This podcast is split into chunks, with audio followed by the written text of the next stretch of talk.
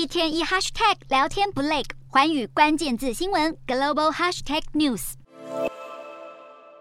离中共二十大登场还有一个月的时间，有论者认为二十大召开的时间点比一般猜测来得早。显然，中共党内权力分配已大致底定，要迈入第三任期的习近平已安排近两年多来首次出国访问行程。不过，他并不敢大意，毕竟二十大还没正式启动，权力尚未牢牢在握，各种政治议程及权力操作的规划不可怠慢，甚至轻忽大意。习近平在启动中亚行之前，亲自主持了一场政治局会议，外界相当关注会中讨论的哪些议题。今天的国际新闻评论要来谈谈这次政治局会议中提出党章修正案，选在此时此刻进行党章修改，可能会涉及哪些修改内容，以及修改党章的目的为何？当然，习近平目前的一举一动，无非都是为了他能顺利进入到第三任期。无论是针对疫情的清零路线，或是举办主持各种高层会议活动，一切都是在为他的二十大做准备。之前的评论也提到，以政权维稳作为唯一目标。在这一个月内的时间，北京当局势必会加紧对内控制，来确保习近平迈入前所未有的第三任期，以及中共二十大能顺利展开。如何为习近平黄袍加身，甚至铺成他的历史地位，以及提高连任的正当性，那么就必须把理论与思想做好万全的准备。作为一个中共领导人，除了要有对内统御的能耐，也必须具备深谋远见的国际观。前者，习近平在前两个任期中，透过反贪腐行动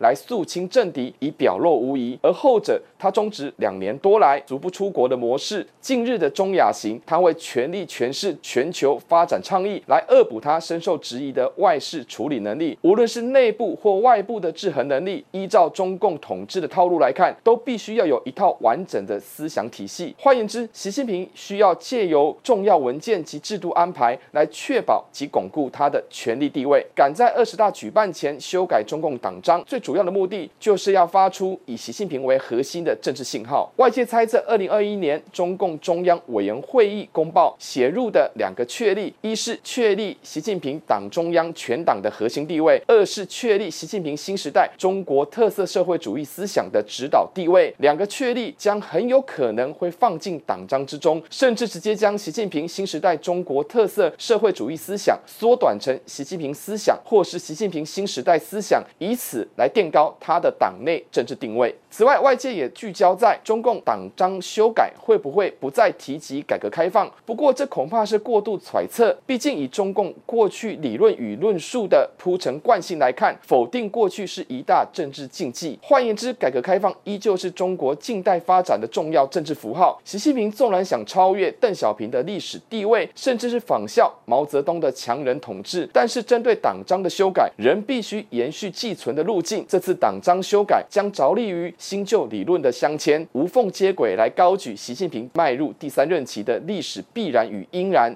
这更是至关重要。不过，针对党章的修改，也将会出现自相矛盾的政治纷争。尤其是习近平在没有任期的限制之下，个人崇拜的集权统治，以及党内各派系间的集体领导，将让党章修改动作陷入务虚或务实的窘境之中。同时，也是会是观察未来进入二十大之后，党内各势力对习近平第三任期的效忠程度。这端看未来习近平思想内容的建构，例如从严治党、共同富裕、全过程民主。将会是习思想的重要内涵。其实，从中共第三份历史决议的提出，便可看出习近平的企图心。持平而论，中共修改党章的目的，完全是与时俱进，来调整统治的正当性。而这次由习近平亲自主持的政治局会议，议论党章修改案，无非是要为他迈入二十大而做的思想准备。除了确立党政军三位一体的炎热目标，更是要借此一举来超越毛邓江湖的政治地位。更别忘了，习近平已开始踏出国门。那么，如何实践新时代中国特色社会主义，其实也是强调中国与西方国家的制度之争，垫高制度优越性的中国梦，仍是习近平内外部的制衡手法。问题是，从民主政治的定义来看，中共及习近平再提出高大上的新名词，都只是用来自圆其说的政治口号。换句话说，党章修改就算提出治国理政的新思想、新理念，或是不。画出具现代化的国家发展道路，在集权专制的党政体制中，没有足以制衡监督的力量，那么这些都只是沦为独裁者为了统治及统御的工具罢了。一旦习近平的地位越牢固，越有强烈的不安全感，他势必会做好万全准备。既然强人统治势在必得，那么党章修改也仅是政权维稳工程的一部分。洞悉全球走向，掌握世界脉动，无所不谈，深入分析。我是何荣。